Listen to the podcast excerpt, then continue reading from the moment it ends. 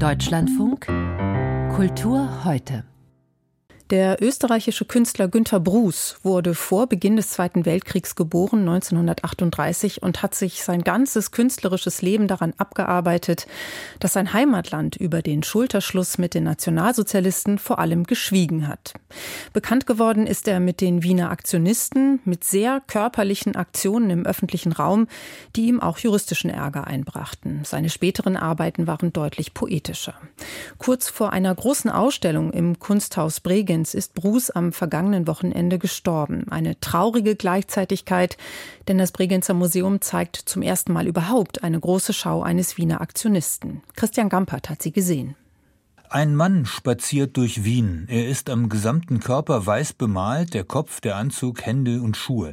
In der Körpermitte läuft senkrecht vorne und hinten eine schwarze Linie nach unten, eine Narbe, die den Körper teilt. Auch der Kopf scheint verletzt wie nach einem chirurgischen Eingriff. Als Günter Bruß 1965 in diesem Aufzug aus einem klapprigen Auto einer Ente stieg und durch die Wiener Hofburg lief, war alsbald die Polizei zur Stelle, die die öffentliche Ordnung gestört sah. Eine Störung war die Kunst der Wiener Aktionisten in der Tat, anarchische Gegenbilder zur postfaschistischen Bürgerlichkeit, die bei Hermann Nitsch aus Orgien und Mysterien, bei Otto Mühl aus Materialschlachten und Schweinereien aller Art bestanden.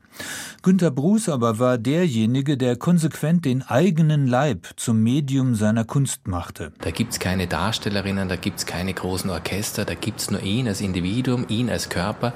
Und diese Auseinandersetzung mit dem Individuum in der österreichischen Nachkriegsgesellschaft, mit der Konditionierung, die er erleiden oder ertragen muss, das prägt an und für sich seine spezifische Form des Aktionismus und das hebt ihn, glaube ich, auch von den anderen ab. Sagt Co-Kurator Roman Grabner.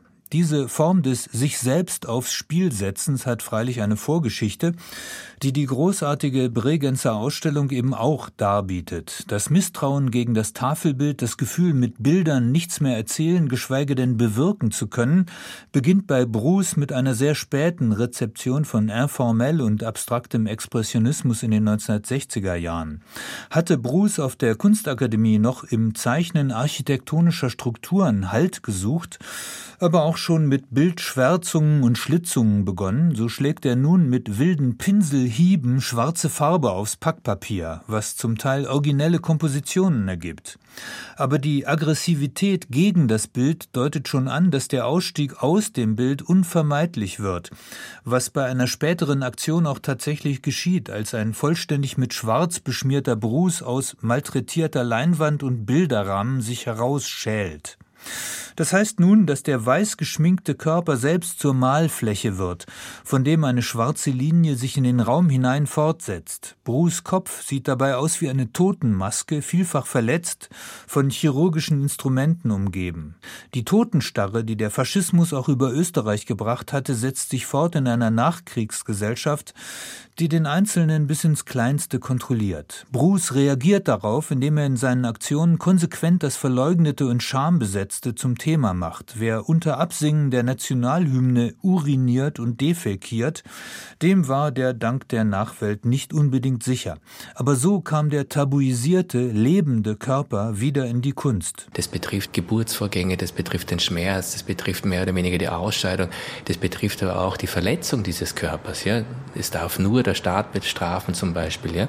Und genau das, was im Jahre später auch von Michel Foucault mit seiner Theorie der Biomacht, ja, mit dem Überwachen und Strafen äh, theoretisiert worden ist, da schafft er in den 60er Jahren schon die Bilder dafür. Die Zurichtungen und Verletzungen, die uns allen oft von anonymen Mächten täglich zugefügt werden, wurden bei Günter Bruß zur Performance. Als er bei einer Aktion namens Zerreißprobe in Windeln und Strapsen sich mit Rasierklingen ritzte und sich spastisch in Ecken wand, war eine Grenze erreicht.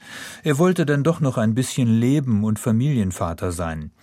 Die Bregenzer Ausstellung zeigt deshalb auf seinen Vorschlag hin viele seiner literaturinspirierten Arbeiten der späteren Jahre zu William Blake, Victor Hugo, Georg Trakel. Die ganz späten, während der Pandemie entstandenen Aquarelle haben dann etwas Versöhnliches, aber auch hier malt er schon mal einen Neurosenkavalier. Die großartige Ausstellung zeichnet die innere Bewegung, die Dynamik dieses Künstlerlebens nach, vom Exzess bis zu einer hoffentlich gelegentlichen Ruhe am Schluss. Sie ist ein schönes Requiem. Unser Kunstkritiker Christian Gampert über die Günter Bruß Ausstellung im Kunsthaus Bregenz.